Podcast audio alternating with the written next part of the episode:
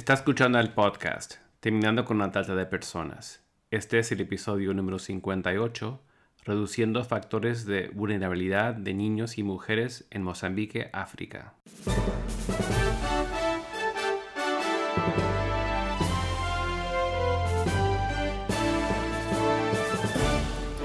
Bienvenido al podcast Terminando con la trata de personas. Mi nombre es Gilbert Contreras. Y mi nombre es Virginia Contreras. A través de nuestros episodios, que se emitirán cada dos semanas, buscaremos empoderarlo a usted con herramientas para estudiar el asunto, ser una voz y hacer una diferencia para terminar con la trata de personas. Buenos días, Virginia. Buenos días, Gilbert.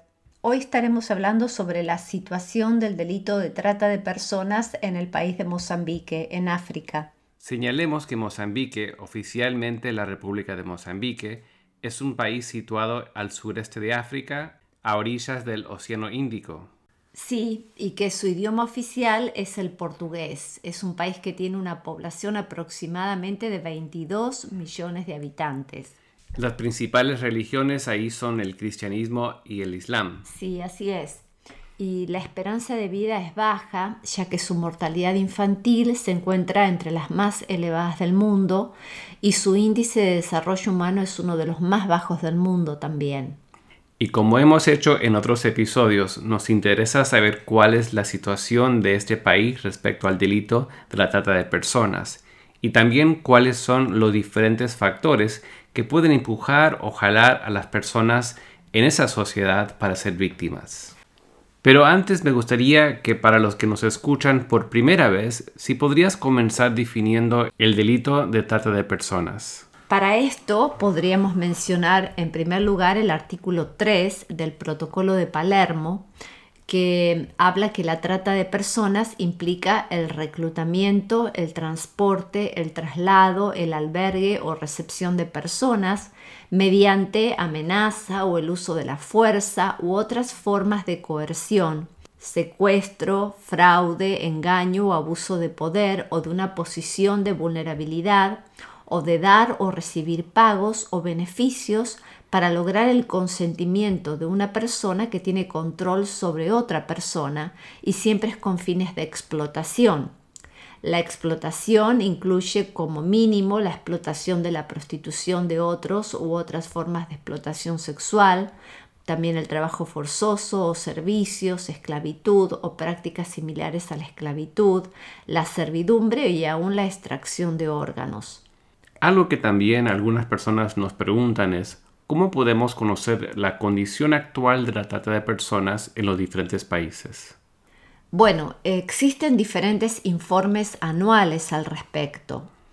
Por ejemplo, el informe global de la Oficina de las Naciones Unidas contra la Droga y el Delito sobre la trata de personas del 2019 es el quinto informe de su tipo exigido por la Asamblea General a través del Plan de Acción Mundial de las Naciones Unidas para combatir la trata de personas. Este informe abarca a 142 países y proporciona una visión general de los patrones y flujos de trata de personas a nivel mundial, regional y nacional, basado principalmente en casos detectados por los diferentes gobiernos la Oficina de las Naciones Unidas contra la Droga y el Delito, 1DC, ha estado recopilando datos de gobiernos sistemáticamente sobre trata de personas durante ya más de una década y el informe puede presentar información de tendencias para una amplia gama de indicadores.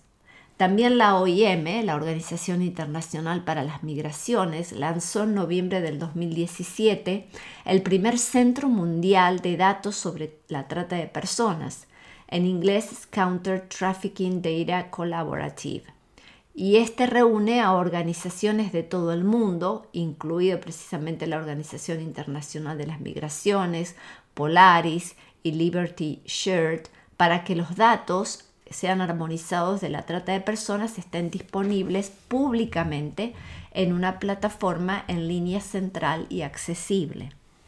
Y hemos hablado en otras oportunidades que el Trafficking in Persons Report, es decir, el informe sobre la trata de personas, le atribuye a las naciones diferentes niveles de acuerdo a sus acciones en la lucha contra la trata de personas. ¿Qué nivel tiene Mozambique? Bueno, de acuerdo al Trafficking in Persons Report, es decir, el informe sobre trata de personas del año 2019, se le ha otorgado a Mozambique el nivel 2. ¿Podrías compartir algunos detalles de este informe? Por supuesto. Este indica en primer lugar que la calificación de nivel 2 es porque el gobierno de Mozambique no cumple plenamente con las normas mínimas para la eliminación de la trata de personas, pero que está haciendo importantes esfuerzos para lograrlo. Sostiene que el gobierno de Mozambique sí demostró esfuerzos globales crecientes en comparación con el periodo del informe anterior. Por lo tanto, Mozambique permaneció en el nivel 2. Estos esfuerzos incluyeron investigar y procesar más casos de trata de personas, capacitar a más respondedores de primera línea en todo el país, incluidos inspectores laborales por primera vez, y esfuerzos de concientización sólidos dirigidos a múltiples segmentos de la sociedad, tanto urbanos como en zonas rurales. El gobierno también ayudó a facilitar la reunificación familiar y la reintegración de al menos 12 víctimas de trata de niños. Sin embargo, el gobierno no cumplió con los estándares mínimos en varias áreas claves, por eso no ascendió al nivel 1. ¿Cuáles son algunas recomendaciones que le hace el informe a Mozambique? Te las voy a detallar a continuación. Algunas de estas recomendaciones son finalizar e implementar el Plan de Acción Nacional y emitir las regulaciones necesarias para implementar las disposiciones de protección a las víctimas y prevención de la trata de personas de la ley antitrata del 2008 de ese país enmendar la ley contra la trata de personas para que la definición de trata de personas se ajuste a la definición de trata en virtud del derecho internacional. Desarrollar un sistema formal para identificar de manera proactiva a las víctimas de trata entre las poblaciones vulnerables y finalizar e implementar el mecanismo de referencia nacional.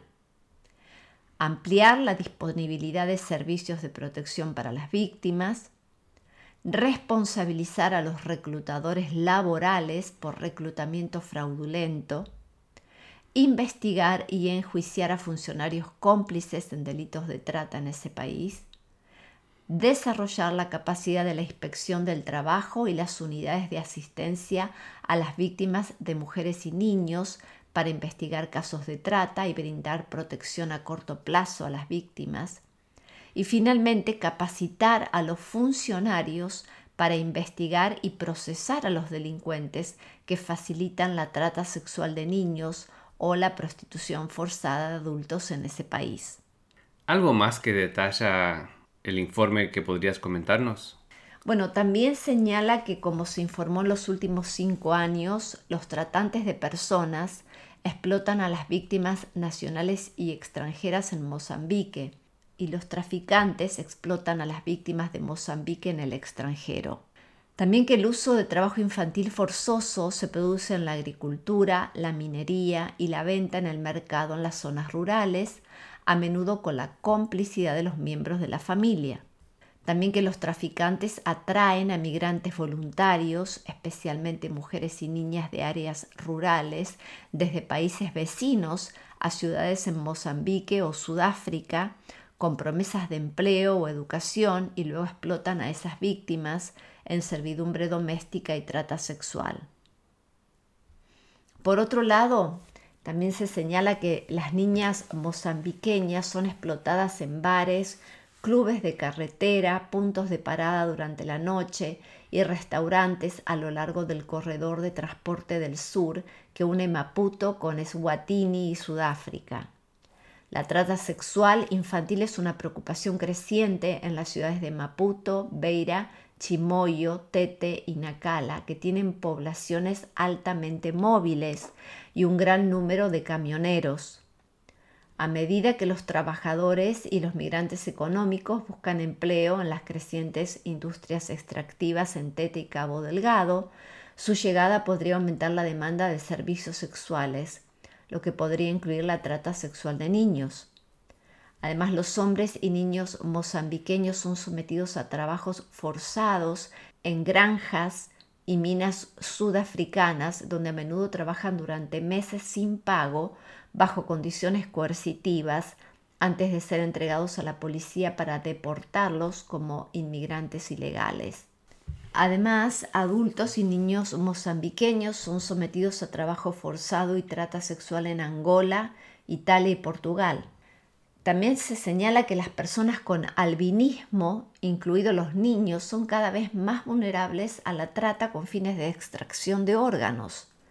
Las redes informales típicamente comprenden traficantes mozambiqueños o sudafricanos.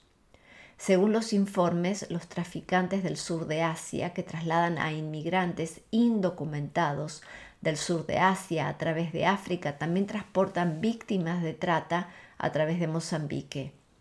Y informes anteriores hablan de presuntos traficantes que sobornan a funcionarios para trasladar víctimas dentro del país y a través de las fronteras nacionales a Sudáfrica y Eswatini.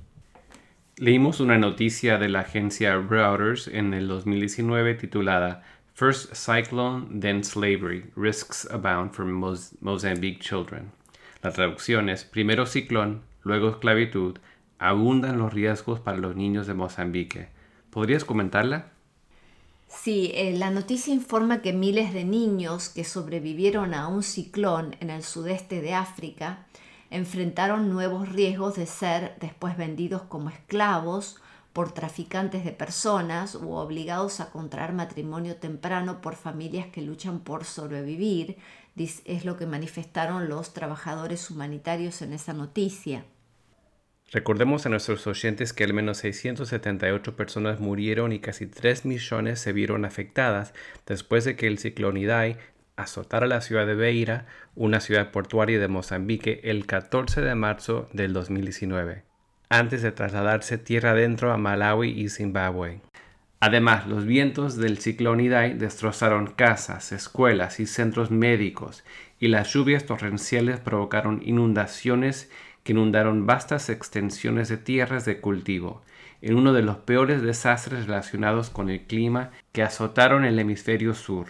Sí, Gilbert, fue tremendo el impacto. Y volviendo a la noticia de la agencia Reuters del 2019 que estábamos comentando y que lleva por título primero ciclón, luego esclavitud, abundan los riesgos para los niños de Mozambique. Esta noticia informa que los traficantes a menudo se aprovechan de los niños solitarios atrapados en escenas caóticas como la que dejó el ciclón Idai. Es por esto que los trabajadores humanitarios están y estuvieron particularmente preocupados por los niños huérfanos y los que están y estuvieron separados de sus familias. Por ejemplo, eh, Rico Verde de la organización benéfica Save the Children dijo, y voy a leer la cita, en crisis como estas de grandes catástrofes naturales, los niños y los padres pueden perderse y separarse fácilmente unos de otros. Los niños que están solos, sin la supervisión o el cuidado de un adulto confiable, pueden ser fácilmente víctimas de violencia sexual o trata de personas. Estamos conscientes y muy preocupados por eso.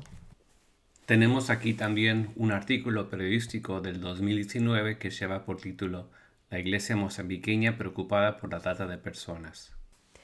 Sí, y su encabezado dice, y voy a citarlo, a pocos días de la celebración del Día Mundial de los Migrantes y Refugiados, que tiene lugar el 29 de septiembre, la Comisión Episcopal de Mozambique para Migrantes, Refugiados y Desplazados dice que le preocupa un aumento en las actividades de trata de personas. Y sigo eh, citando el artículo. Cada vez más personas, especialmente mujeres y niños, estaban siendo engañados por traficantes cuyo destino preferido es la vecina Sudáfrica. La Comisión de Mozambique, conocida por su nombre en portugués, la Comisión Episcopal para Migrantes, Refugiados y Desplazados, hace un llamamiento a las familias, parroquias, escuelas y organizaciones de la Iglesia para que se interesen por lo que sucede en sus vecindarios. La Comisión está alentando especialmente a las organizaciones de la Iglesia a ofrecer algún tipo de cuidado pastoral para contener la amenaza de la trata de personas y cierra la cita del artículo. Como siempre decimos, nadie puede hacerlo todo, pero todos podemos hacer algo para terminar con la trata de personas. Y también como hemos señalado en muchos otros episodios, las personas de fe y comunidades de fe tienen también un rol muy importante en esto. Quería también pedirte que si podrías hacer referencia al tema de trabajo infantil en Mozambique. Por supuesto. En el 2018, Mozambique hizo un avance moderado en los esfuerzos por eliminar las peores formas de trabajo infantil. El gobierno modificó la ley nacional del sistema de educación, elevando la educación obligatoria a la edad de 15 años.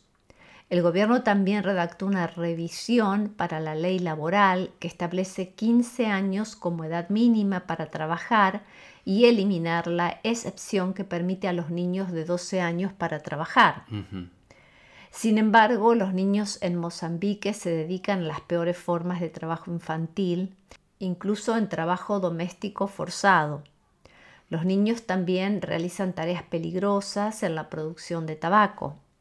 Los inspectores del trabajo no reciben capacitación suficiente y el gobierno carece de los recursos apropiados para hacer cumplir las leyes de trabajo infantil y de un mecanismo de coordinación para abordar el trabajo infantil. Por otro lado, los programas existentes son insuficientes para abordar completamente el alcance del problema en Mozambique. Tengo delante mío un informe de la UNESCO del 2019 que proporciona indicadores clave sobre el trabajo y la educación de los niños en Mozambique. En esta, en esta tabla se indica cuáles son la relación entre el trabajo infantil y la educación. Por ejemplo, en cuanto a la edad de los niños de 5 a 14 años, los que están trabajando son un 22.5%, o sea, son casi 1.500.000 niños que van a la escuela eh, de la edad de 5 a 14 años son un 69.15%. De los que combinan ir a la escuela y trabajar, en la franja de edad de 7 a 14 años es un porcentaje del 22.4%, o sea, muy bajo que van a la escuela y trabajan. El porcentaje que completa la educación primaria de los niños es solamente un 46.4%. O sea, es muy, muy baja la educación primaria completa en los niños de Mozambique. Los niños mozambiqueños, de acuerdo a este informe de la UNESCO, están atraídos desde zonas rurales con promesas de trabajo y oportunidades educativas y terminan siendo sometidos a trabajo doméstico forzado y explotación sexual comercial en áreas urbanas de Mozambique y Sudáfrica, como vimos con anterioridad y la investigación indica que los niños mozambiqueños también son traficados a Sudáfrica para realizar trabajos forzados en agricultura, venta ambulante y explotación sexual comercial. Los informes indican casos de niños en situaciones de servidumbre por deudas en el sector minero artesanal y las autoridades locales de este sector han documentado varios accidentes, incluidos algunos que causaron las muertes. Mm. Aunque la educación primaria es gratuita, las familias deben proporcionar útiles, escolares y uniformes. Además, las barreras a la educación para los niños incluyen la falta de escuelas, espacio en el aula y maestros capacitados. Muchos estudiantes, particularmente en áreas rurales, enfrentan dificultades para viajar largas distancias para llegar a la escuela. Además, el, abuso físico y sexual es común en las escuelas, lamentablemente. La investigación encontró que algunos maestros varones exigen sexo a las estudiantes mujeres. Qué triste realidad. En otros episodios hemos comentado acerca de diversos factores de riesgo que contribuyen a que niños, niñas y adolescentes sean víctimas de las redes de tratantes. ¿Te parece que comentemos algunos de ellos como cierre de este episodio donde hemos estado analizando la situación del país de Mozambique? Perfecto. ¿Y de la situación descripta hasta aquí cuál encuentras? Primero la pobreza. Sabemos que es una constante que los niños, niñas y adolescentes busquen oportunidades para salir de su situación de pobreza extrema. Y estos menores por lo general provienen de las zonas rurales más deprimidas y de zonas urbanas marginales. Segundo, la baja escolaridad. Los menores de edad que no acceden a la escuela o que tienen bajo rendimiento académico están en grave riesgo, como se señaló en el documento de UNESCO que comentaste. En las zonas pobres, los índices de años de estudio repetidos y de deserción escolar son muy altos. Otro factor que también contribuye a ello es la falta de calidad en la enseñanza. En consecuencia, estos niños, niñas y adolescentes son más propensos a caer en las redes de explotación sexual y de la explotación laboral. Tercero, la inequidad hacia las mujeres y niñas. Muchas veces las mujeres son reducidas a meros objetos y vistas como bienes económicos. Además, suelen ser víctimas de violencia física y psicológica en el hogar. Muchas de ellas son víctimas de abuso sexual y luego de explotación sexual. Así es, Gilbert. Es un buen resumen de lo que hemos estado viendo de las características de, Mozambique y su situación con respecto a la trata de personas. Estos eh, son los factores de riesgos. También me gustaría añadir que una actividad siempre donde se manifiesta la trata de personas y que lo vemos en este país es la modalidad de la explotación laboral y especialmente relacionado a todo lo que es agricultura y minería informal. Y en este contexto, los menores de edad desempeñan todo tipo de funciones, en la mayoría de los casos en condiciones infrahumanas, con las mínimas medidas de seguridad e higiene y con un altísimo índice de peligrosidad. Y muchas de estas labores lo llevan a contraer también enfermedades que pueden afectar su sistema inmunológico, respiratorio, dermatológico, entre otros, dependiente de la actividad desempeñada. Niños, niñas y adolescentes víctimas de estos tipos de explotación están, como señalamos anteriormente, excluidos de la educación y atrapados entonces en este círculo vicioso de la pobreza y ellos además ven socavados sus derechos fundamentales, su salud e incluso ponen en riesgo su vida.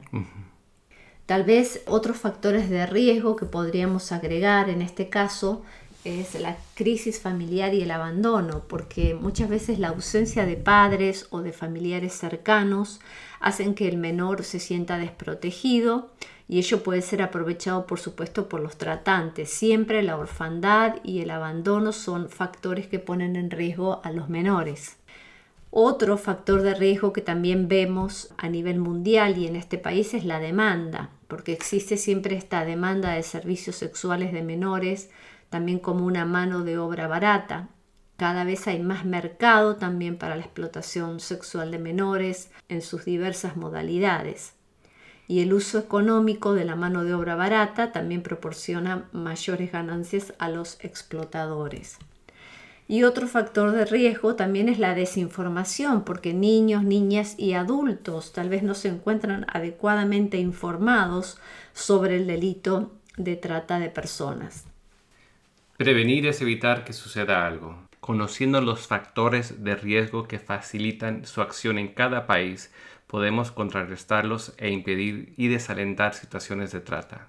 Si la falta de educación y el poco conocimiento sobre los derechos humanos son condiciones que sientan bases para ser víctimas de la trata de personas en sus diversas modalidades, entonces, eh, como habíamos señalado también, las personas y las comunidades de fe en ese país pueden comprometerse en campañas para diseñar estrategias junto a las autoridades regionales y locales Pueden brindar acceso a la educación de acuerdo a las necesidades del menor de edad a fin de mejorar su calidad de vida. Dar énfasis en la educación de las niñas, sobre todo evitando la repetición eh, del año académico y la deserción escolar. Es tan importante entonces la educación de las niñas. Y proporcionar también un ambiente educativo adecuado en la escuela, con docentes que estén preparados, que puedan detectar si existe alguna amenaza contra la integridad de los alumnos, sobre todo en las zonas de extrema pobreza. Este es el contexto más apropiado también para dar la información a los alumnos sobre los riesgos y la prevención del abuso sexual, la explotación y la trata de personas. Como habitualmente decimos, nadie puede hacerlo todo. Pero todos podemos hacer algo. Hasta el próximo episodio.